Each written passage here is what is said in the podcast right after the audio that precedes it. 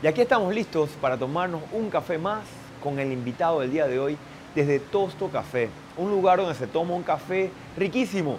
Hay tragos, comida, de todo, pero más que hablar de hoy de Tosto Café y de mi invitado, quiero hablarles un poquito sobre el arte y la cultura en Panamá. Hace poco acabamos de pasar de ver una obra llamada 1903, una obra que demostró el talento que tenemos en nuestro país Panamá.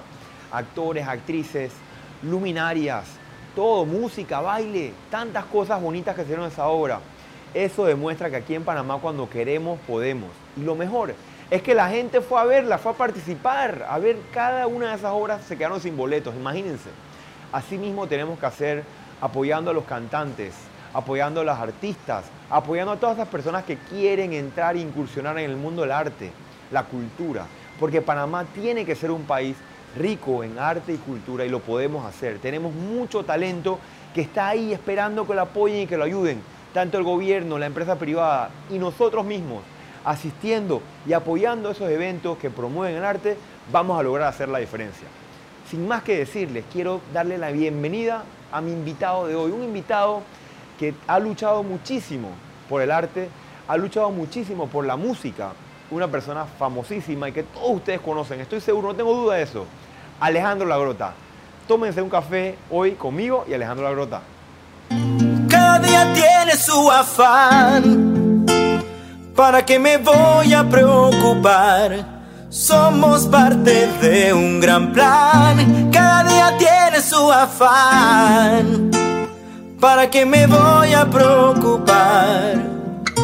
Tengo un agua que quita la sed.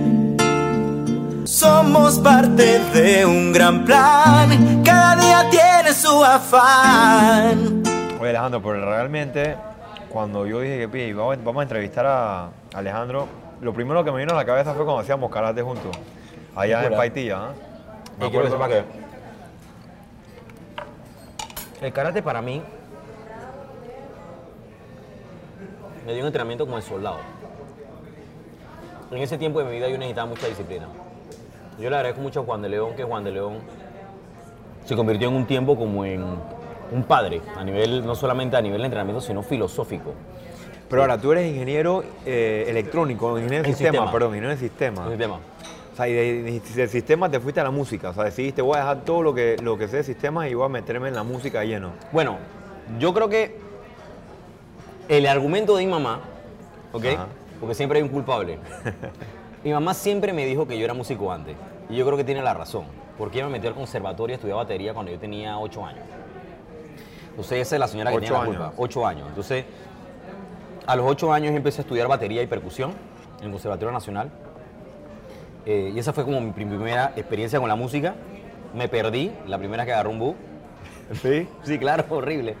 Eh, y, y recuerdo que, que ahí fue como que mi primer contacto con la música, ¿no?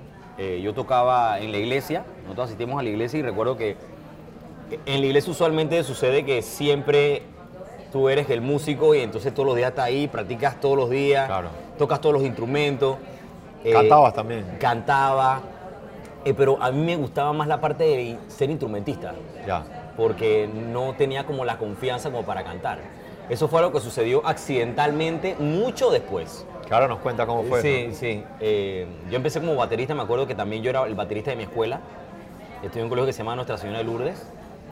Eh, y recuerdo muy claramente la escena que yo un día intenté cantar. Ajá. No, porque tú siempre quieres hacer como tu upgrade. Entonces, para que te vean las peladas, tú quieres. Que mal, el baterista no lo ve nadie. Para impresionarla, para impresionarla, claro. Exacto, ahí atrás, me explico. Claro. De los palitos. Entonces, es la realidad. Sí, sí. Entonces, tú quieres, tú, tú ves que todos los cantantes como que tienen como la- esa impresión, ¿no? Claro. Y yo recuerdo que yo intenté cantar y yo recuerdo que una profesora le dije a mi mamá y que, señora, señora, señora allí, que su hijo, su hijo es muy buen baterista, pero por favor diga que no cante más. Así le dijo. Así le dijo. Y yo recuerdo que yo estaba ahí, ¿Te escuchaste esto? yo escuché todo. Y yo me quedé y que, no, no, esto no se va a quedar así, Fren. Yo recuerdo que el día siguiente me fui a la parte de atrás de la, de la escuela, que tenía un lote baldío, y empecé a cantar con todas mis fuerzas a ver si yo llegaba a los tonos de una canción que me había aprendido de Ricardo Montaner. Wow. Y yo me acuerdo que todos los recreos me iba a la parte de atrás de la escuela y trataba como de sacar una canción. y yo todavía no he dejado de practicar. Alejandro, ahora tú vienes de la Cabima, o sea, naciste básicamente en el sector 8, ¿no? De la Cabima. Sector 8 de la Cabima. eh, De un lugar humilde. eh, Luchaste muchísimo para poder llegar donde estás. claro. Hay mucha gente que, que- que hoy en día quizás viven en esos sectores y no saben, hey, ¿sabes que De verdad tengo futuro yo. Y te ven a ti y dicen, ¿cómo yo hago para poder hacer eso que Alejandro pudo lograr hacer? Bueno, yo creo que para una persona que de repente no tiene los recursos para poder salir adelante, te toca hacer las cosas a la vieja, ¿no? Yo creo que los, estos, estos, estos golpes de suerte o estos goles de media cancha, yo creo que lo podemos dejar un poquito más como para la imaginación. Pero hay veces que la única alternativa que tú tienes es conseguirte un trabajo, entrar a la universidad, ese es el primer paso. O sea, en tu casa no va a pasar nada. Yo recuerdo que mi mamá con mucho esfuerzo me había comprado un teclado donde yo me ponía a hacer ritmos. Yo Ajá. era muy niño, eh, posiblemente yo era un adolescente, podía tener 10, 12 años.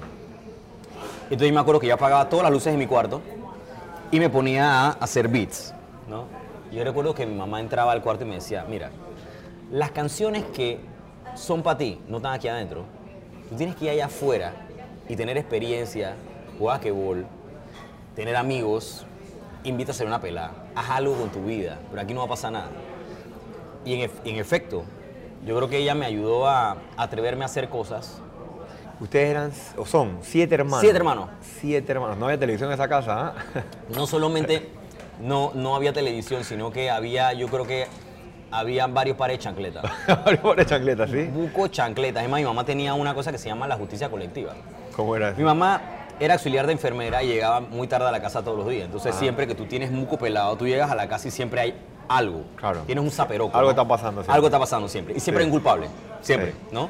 Yo, yo creo que yo era el que me portaba mal. Entonces, y mi hermana era la zapa, mi hermana Giovanna. Te, te amo, Giovanna, te amo, Giovanna. Te va a matar. Eh, y yo recuerdo que un día mi mamá y que, ¿tú sabes qué?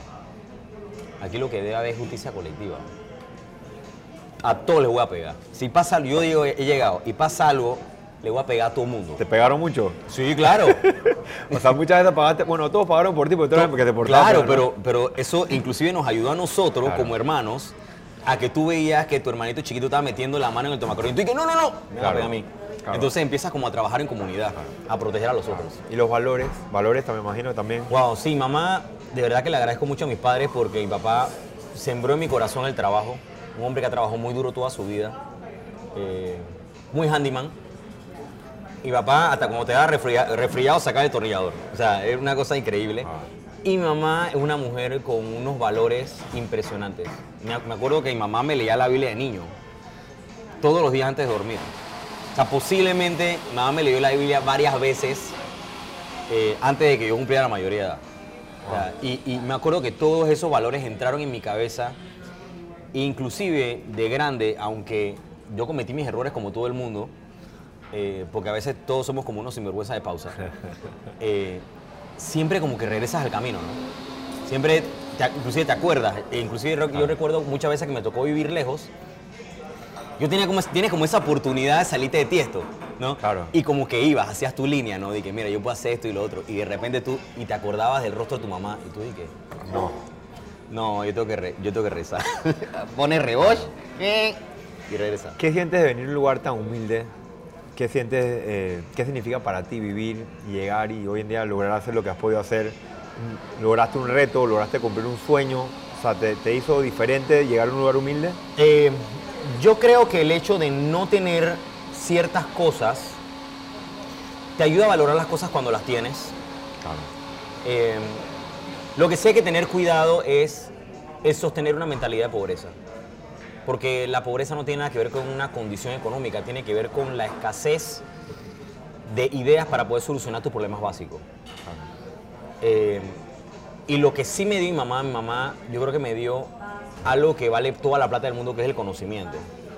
Me hizo leer enciclopedias, eh, me hizo leer muchos libros, eh, me enseñó el temor de Dios, me enseñó que la educación era sumamente importante, eh, me dio mucha corrección y al final no importa cuánta plata tú puedas acumular en tu vida, al final eso es como el gravy, pues, Claro. ¿no? Porque hay gente tan pobre que lo único que tiene es dinero. Es así. Pero cuando tú tienes valores, cuando tú tienes amor, cuando tú tienes temor de Dios, cuando tú tienes el amor de tus padres, cuando tienes el apoyo de tu familia y aprendes que es mejor tener un millón de amigos que un millón de dólares, Claro. tú puedes conservar la- el hecho de estar contento. No importa que tengas mucha plata o tengas poco. Claro. Al final el dinero es una consecuencia. Sí, wow. La verdad que sí, esa pala- se- se- y se vive mucho eso porque mucha gente vive solamente pensando en cuánta plata voy a hacer y no qué tan feliz voy a ser o, qué- Claro. o qué cuántos amigos tengo. O sea, Claro. sí, ¿no? La gente se, se desvía un poco. Pero Alejandro, tú eres músico de profesión, estudiaste en Londres, estamos hablando, te Ujú. fuiste a estudiar a Londres. Sí. Vives de eso hoy en día. Sí, sí, gracias a Dios. Y, y aquí siempre escuchamos, oye, vivir de la música es difícil, vivir del arte en Panamá es difícil. Me imagino que tú también dirás, oye, ha sido difícil, pero, pero estás viviendo eso. Claro. ¿Cómo lo haces? Eh, yo creo que desde el día uno que yo me dediqué a la música 100%, recuerdo que el día que yo renuncié de mi trabajo como ingeniero en sistemas, me acuerdo que ya hacía software en ese tiempo, y me iba muy bien. El problema es que me iba bien. O sea, no, no es, no es que me salí de ahí porque, porque me iba mal. Claro. Eh, yo recuerdo que lo que yo hice fue que yo me levanté el día siguiente, a la misma hora que me levantaba para ir al trabajo, me bañé, me vestí eh, y me dediqué a hacer mi disco, como si fuera un horario de oficina. Ya. Y no lo he dejado de hacer. El problema es cuando piensas que la música es una profesión diferente a la que es un médico. Al final, esta es nuestra trinchera y yo veo la música como un don que me regaló Dios para poder ganarme la vida. Mi trabajo no vale más que el tuyo. Es una trinchera diferente. Claro. Por eso yo tengo que ser igual agradecido que tú y las consecuencias del trabajo, de la pereza, las voy a cosechar igual que cualquier otra Y persona. ordenado, Claro. disciplinado. Igual como un empresario. Igualito. Como un doctor, tienes que tener también una Igual, tienes disciplina. una estructura. Una estructura. Sí. ¿Qué es lo más difícil de ser artista, de ser músico para ti? Wow, eh, creo que el, el hecho de que vendes intangibles, ¿no? Claro. No es lo mismo vender un zapato. Sí. Porque tú vendes un tú- o café. El Sí. café, vamos a una cafetería Tiene y un sabor, el café, nada, tú pruebas el café, bueno, sí, dame una cucharita, puedes pesarlo. Lo que yo vendo son canciones. Entonces las canciones no existen hasta que tú no las escuchas, hasta que no pones play. Claro. Entonces, yo vivo de la fe que la gente ha podido tener en mi trabajo, de la fe que yo tengo en mí mismo y de la plataforma que existe en el momento que me permite hacer que las cosas pasen de ser un simple sueño a convertirse en una realidad concreta. Entonces yo creo que lo más difícil ni siquiera es que estoy en Panamá, ni siquiera es que... eh, es Panamá la- no lo hace más difícil. o sea, Panamá da no lo hace más difícil. Da Yo igual. creo, que, yo creo que es lo mismo que en todas partes. Es más, cuando tú te vas, me he mudado varias veces de mi país eh, y te das cuenta que es la misma cosa. O sea, te mudas a Londres y, y- y te das cuenta que los músicos de Londres pasan el mismo trabajo que pasas tú. Porque realmente estás vendiendo intangibles, estás vendiendo sueños también. Pero es como, es como una banda de rock and roll, o como dicen que no todas las bandas de rock and roll pegan, ¿no? Y la Claro. que pega es la que... ¿Eso, ¿Eso funciona así realmente? Mira. ¿Las canciones también? Eh, las canciones, yo creo que nada más existen dos tipos de canciones, las buenas canciones y las malas canciones. ¿no? Las malas canciones te sirven para practicar eh, y las buenas canciones te sirven para vivir. Si las logras vender, Claro. si logras colocarlas. Entonces yo sí creo que realmente no diferencia el hecho de que yo venda música y tú vendas zapatos. Lo que yo sí creo que eh, lo hace un poquito más complicado es la parte intangible. Claro. Que no sabes, cuando la haces no sabes qué tan, qué tan bien va a pegar hasta que, No. hasta que yo, te, yo te mentiría si yo te dijera que escribí una canción y que wow, pero este es un éxito. Y el que te lo dice, eh, yo creo que tiene un problema con su ego. Porque la única manera de darte cuenta que una canción es buena es que puede tocar el corazón de una persona. Al final, ¿qué es lo que le hace una buena canción? O sea, Acereje, por ejemplo, Acereje es una canción que tiene, le metes zap y no te dice nada, Sí. ¿no? pero te hace sentir algo. Sí. ¿no? Entonces no tiene nada que ver con, con que tenga una excelente poesía Claro. o que el ritmo sea bueno. O al piqui, final- piqui, piqui, piqui, Sí, tú estás transmitiendo algo. Entonces eh, yo creo que hay que darle mucho mérito al, al compositor que te hace tener una sensación, te hace emocionarte Claro. con el fruto de su trabajo. Claro. Ahora, Alejandro Grota ha fracasado alguna vez en su vida, me imagino que como Uh. todos fracasamos. Pero una ¿cómo ha- lista. sí, pero ¿cómo hemos hecho para poder, cómo has hecho tú para poder salir adelante de esos fracasos y, y usarlos como una oportunidad, me imagino, ¿no? Claro. Mira, sabiendo que el fracaso y el éxito es cíclico y no es para siempre. Eso es, wow. Oye, tú, es una pregunta, esas, esas cosas que tú dices son cosas que tú puedes escribir una canción, tú sabes, o sea, tienes... Pues, Básicamente, ¿ah? Puede Tienes- ser. Eres muy buen compositor. ¿De, de dónde sacas tus, tus inspiraciones?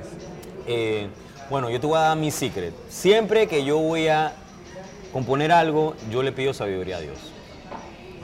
Al final, yo, si yo sé que el talento no viene de mí y el talento es un regalo, yo me voy a la fuente del regalo y le pido más cosas. Claro. Entonces, eso es lo que yo hago. Yo no sé cuánta gente lo sepa, pero hay una canción que a todo Panamá nos ha conmovido eh, en la obra ahora de- del, del musical 1903, Sí. eh, Bandera, Wow. eh, compuesta, bueno, compuesta por ti y cantada por Julieta, ¿no? Juliet. Sí. Juliet. Y creo que es una canción que, que cuando la escuchas te eriza la piel, ¿no? Claro. Siento que, que cuando uno dice, hey, pero quién, o sea, uno empieza a buscar, pero quién hace, o sea, uno está en la obra y tú dices, pero quién hizo esta canción, porque todas las canciones de esa obra, todas, fueron compuestas de, de cero, se dice compuestas, Sí, ¿no? compuesta de cero. De sí, cero. Por supuesto, sí. Y tú dices, wow, de verdad que hay talento en Panamá, o sea, Sí. y la gente, la gente a veces lo duda, la gente a veces, como tú decías, es, no creen en Panamá, o sea, no creen en el talento que hay y tenemos mucho talento, ¿no? Sí, yo creo que en el caso, por ejemplo, el caso de Bandera, yo creo que tiene que ver con un trabajo en equipo. O sea, e- e- es, una canción que, que nació eh, en medio de un, de un equipo de composición, Claro. eh, porque no me puedo atribuir solo el, el- todo el crédito Claro. de la canción.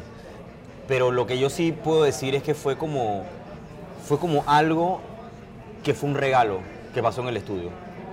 Eh, yo recuerdo que me vinieron con unos briefs a dar la guitarra y fue una cosa como automática, y que ¡pam! Eh, y todos quedamos como que muy impresionados con lo que pasó ahí. Es cuando tú realmente eh, tienes esa experiencia de que, wow, aquí pasó algo. O sea, si pasó algo conmigo, puede pasar algo con alguien más. Claro. ¿no? Y todos estábamos como a la expectativa, inclusive Eduardo Charri, todo el mundo metió su cuchara, eh, Aaron Cebé, todo el mundo metió su cuchara ahí eh, para que todo funcionara. Y yo recuerdo que cuando la canción la escuchamos con todos los arreglos, era una cosa como que yo no puedo creer que esto es verdad. Porque inclusive, como Juliet la cantó, yo creo que no, no hay mejor instrumento que ella para haber podido cantar esa canción. Entonces, como Sí. te dije, son muchos factores. ¿Cómo fue que dijiste que ella es como una princesa de Disney? Ella es una princesa de Disney en Panamá. Panamá. Exacto. Lo que pasa es que ella necesita que el parque entero esté aquí. Esté pues. aquí. Exacto. Ella cabe ahí perfectamente. Mira, Ricky Martin, Olga Tañón, Alexander Pierce, Pires, Pires, perdón, Pires. Pires. Varios artistas, yo creo que con ellos has compartido escenario. Sí. Artistas famosísimos, creo que muy, muy, muy reconocidos. ¿Qué significó eso para ti, estar al lado de ellos cantando, compartiendo escenario Mira, con ellos? mira, tú decía algo. Eh, es una gran responsabilidad y tenía mucho miedo. Porque precisamente todos estos tipos de episodios me pasaron cuando estaba empezando. Y yo recuerdo que me- se me dio la oportunidad cuando empecé mi carrera y necesitaba promocionarme y empecé a abrir conciertos eh, para muchos artistas. Y agradezco mucho a la gente que me dio la oportunidad. Cuando tú ves al tipo ahí, hey, a ti se te aguan los helados. Porque es una persona que tú has mirado toda la Claro, vida. Y que te va a escuchar a ti. Entonces, al final es como que también tú te mides, ¿no? Claro. Eh, pero yo estoy muy agradecido con la gente que me dio la oportunidad por poder tener esos, esos escenarios que me permitieron compartir mis canciones. Yo creo que fue la- las primeras oportunidades que yo pude compartir mis canciones. Y para mí fue como un, algo mágico, pues. Y de todos los artistas que hay en el mundo, hablando ya de artistas y de gente que uno admira, ¿cuál es, cuál es- tú crees que sería el artista que tú más admiras? Mira, si hay alguien que ha influido en mi carrera, hay dos personas. Eh, el primero es Rubén. Rubén Blade. Yo recuerdo que yo fui al autocine y se me cayó la cédula con esto, muy chico con mi papá. A mi papá le encantaba el autocine y me llevó al autocine. Yo recuerdo. nunca vi un autocine, imagínate. Nunca he ido a un autocine, quiero que sepas que es lo máximo. Es como en las películas, tienes el pantallón, entonces tú llegas con tu carro, No, pones una, una yo bocinita dentro del carro. Nunca fui, nunca fui. Claro, o sea, la referencia más rápida es los picapiedra que tenían su propio autocine. ¿no? Entonces, eh, recuerdo que fuimos al autocine y estábamos viendo una película. En ese tiempo, Rubén Blades salía en muchas películas. ¿ok? Esta es una película que él moría dije, a los 10 minutos de empezar la película. Una de tus primeras. Una de las primeras, exacto. Y yo recuerdo que mi papá me dijo y que, hey, ¿tú ves ese man que está ahí? Y que sí, ese man es panameño. Y que, ¿qué? ¿Ese man es de aquí? Y que sí. si él puede estar ahí, tú también. Wow. Y yo recuerdo que eso como que me cambió la mente. Y yo creo que eso fue una de las cosas que me ayudó a salir de la cabima. Saber que un tipo de Santa Ana pudo lograr tantas cosas y estaba en una película de Hollywood. Ey, lo menos que tú puedes hacer es salir donde tú estás. Claro. ¿Me explico? Entonces, Actitud. actitud. Y la segunda persona que yo siempre he admirado es Kanye West. Kanye West. porque es un tipo súper loco en todos los aspectos. Entonces, se reinventa a sí mismo todos los días. Eh, y yo creo que eso forma parte de ser artista, no casarte con una sola cosa, sino responder a un momento, responder a un lugar, responder a una experiencia y poder como que todo el tiempo estarte encontrando. Claro. Eh, espiritual, eh, técnicamente, artísticamente, en todos los sentidos. Hablando del tema espiritual, hablaste mucho de Dios, hablaste que tu mamá te leyó la Biblia varias veces. Sí. Eh, ¿Cómo es tu relación con Dios? Wow, yo creo que sepas que mi relación con Dios posiblemente es lo más preciado que yo tengo en la vida. Eh, desde el momento que yo conocí al Señor, porque todos nosotros venimos de un sistema religioso, Claro. todos. Eh, y el sistema religioso tiene como ciertas reglas, ciertas maneras como de poder hacer, eh, mimetizar nuestra manera de entender a Dios. Claro. Pero cuando tú entiendes que a Dios tú no lo puedes encerrar en una cajita, sino que Dios es amor y todo está escrito y Dios es tan bueno que inclusive dio su vida por nosotros, se sacrificó. Man, eso a mí me voló la cabeza. ¿ok? Y cuando yo realmente me sentí que yo no podía salvar mi corazón y restaurar mi vida con mis propias fuerzas, porque no creo que nadie lo pueda hacer, eh, yo pedí ayuda, Frank. Estaba en un momento en mi vida en que yo estaba volteado Tocaste el piso, tocaste así, fondo. pata para arriba, así como los gatos, así que están así para arriba. Y me acuerdo que yo dije, help me. Y me contestó. Yo me acuerdo que yo dije, man, yo necesito, Señor, que tú hagas algo con este corazón. La, en el momento, mejor momento de mi carrera, la fama no me llena. eh, no importa el guaro que me pueda meter, no me llena. eh, cambio de novia todos los años y no me llena. Tiene que haber algo más. Claro. Eh, y eso realmente cambió completa el sentido de mi vida, mi propósito, la manera como yo hago las cosas. eh, porque estoy lleno. Lo que yo estoy lleno. Tienes un propósito también, ¿no? Ya sabes qué es lo que quieres hacer. O sea, y en lo que yo hago hoy con la música es. La música es lo que yo hago, pero no lo que yo soy. Yo soy hijo de Dios, primero. Yo hago música, pero si un día la música desaparece, eso no me quita mi identidad. Claro. Entonces, cuando tú estás lleno, la cosa cambia. ¿Y tú crees que teniendo tanto talento, una voz, yo creo que si no eres la mejor voz de Panamá, eres una de las mejores voces de Panamá, artista, uno de los mejores artistas de Panamá, reconocido. Wow, gracias, mano, es que más, gracias. te veo hasta en todo lo, lo- lo- eh, con el tema de... Veo las vallas y todo. las vallas y todo, pero... Quiero- pero quiero que sepas una cosa. Ajá. Ey, yo me acuerdo que temprano en mi carrera yo dije, man, qué triste sería salir en una valla. Ajá. Ahí está. ¿Me Ahí está Ahí está una- la valla, man. No importa para qué sea la valla, pero ahí está la valla. No nada más hacer propaganda la valla, pero... Exactamente. en- Pero- ¿Tú Ah. crees que, o sea, pero sientes que de alguna manera, o sea, tú, tú deberías estar en el mundo entero hoy en día haciendo conciertos? Por- Posiblemente. de verdad. ¿Y por qué, por qué crees que eso no ha pasado? O sea, ¿por qué Yo creo que estamos en camino.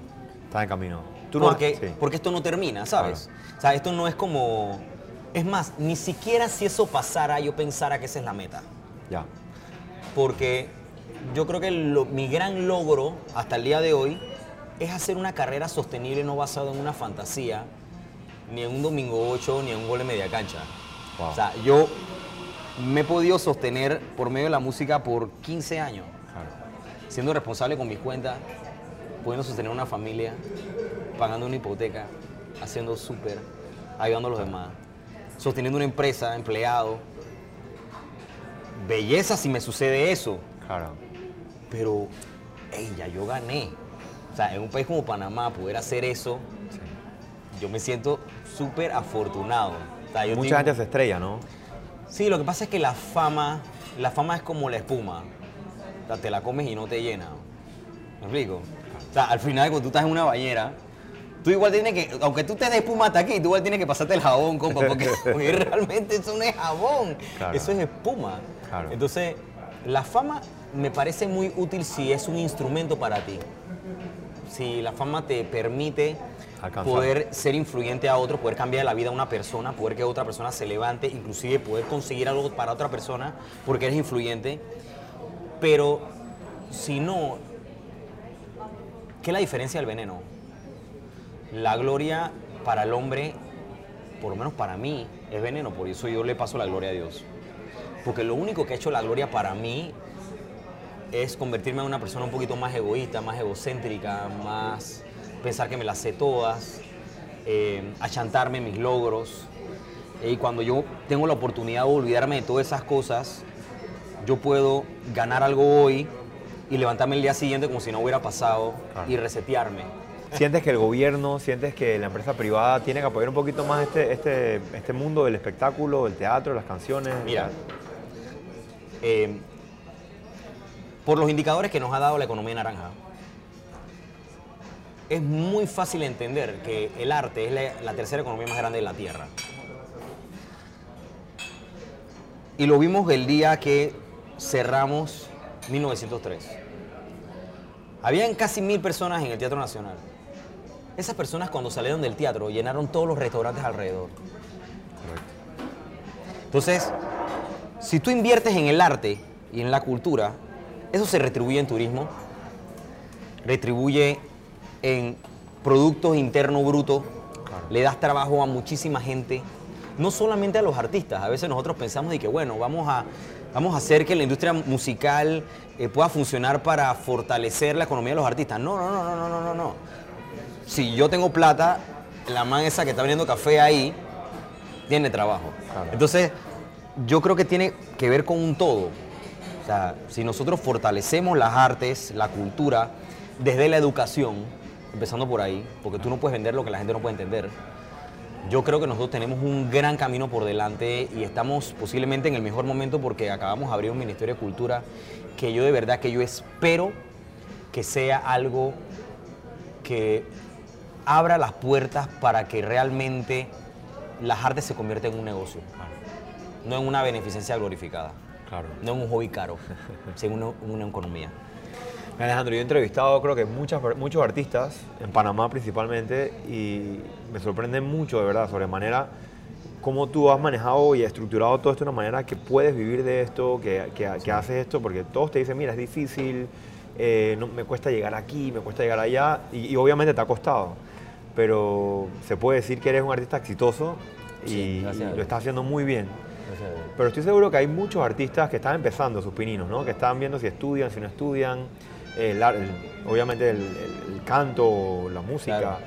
Eh, ¿Qué le puedes decir a ellos, por ejemplo, "Ey, miren, aquí estoy yo, que, que he luchado, he venido a un lugar humilde y... Como y si estoy- fueras tú, sí, como si tú fueras el artista. Sí, no, tú diciéndole a esa gente que te está Eh, escuchando ahora y dice, "Ey, yo admiro a Alejandro, pero ¿cómo hago yo para poder hacer lo que Alejandro hizo? Mira, vamos a empezar al principio, métete a la universidad, compadre.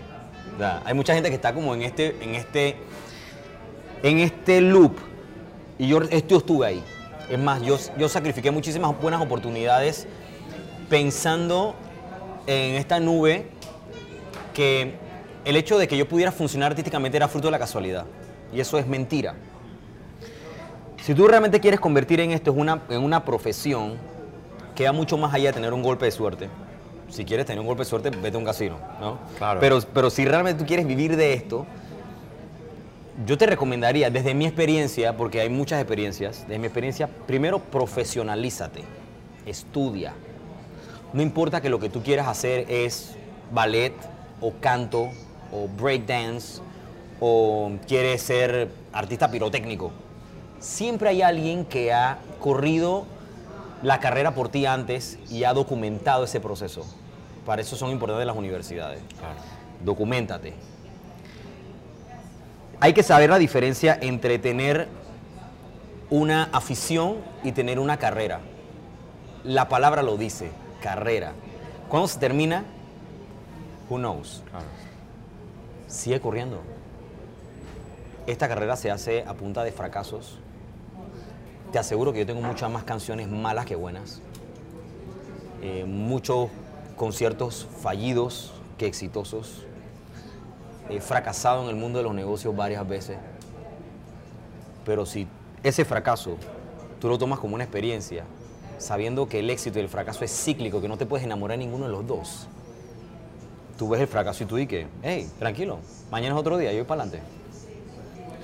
Alejandro, te quiero decir algo y, y es honesto, de verdad. He aprendido mucho hoy, bastante. Gracias, hermano. Tiene, creo que un pensamiento muy bueno para, para todos los que se quieran inspirar y aprender un poco a cómo echar hacia adelante. Y te agradezco mucho porque ese es el propósito del programa, ¿no? De, de inspirar a la gente y aprender de personas como tú. Así que Gracias a ti, yo también me estoy aprendiendo. Me siento, me siento muy, muy honrado de haberte tenido en este café y espero que a la gente también así mismo les guste y nos comenten y te escriban. Y, Exacto, exacto. Y vamos a meterle a este grupo que Ey, Vamos para arriba, hermano. hermano, de verdad. Ey, gracias, mi brother. ¿Cuándo vamos a predicar karate de vuelta? Ey, tenemos que predicar karate, Vamos, loco, tenemos vamos que a predicar karate. vamos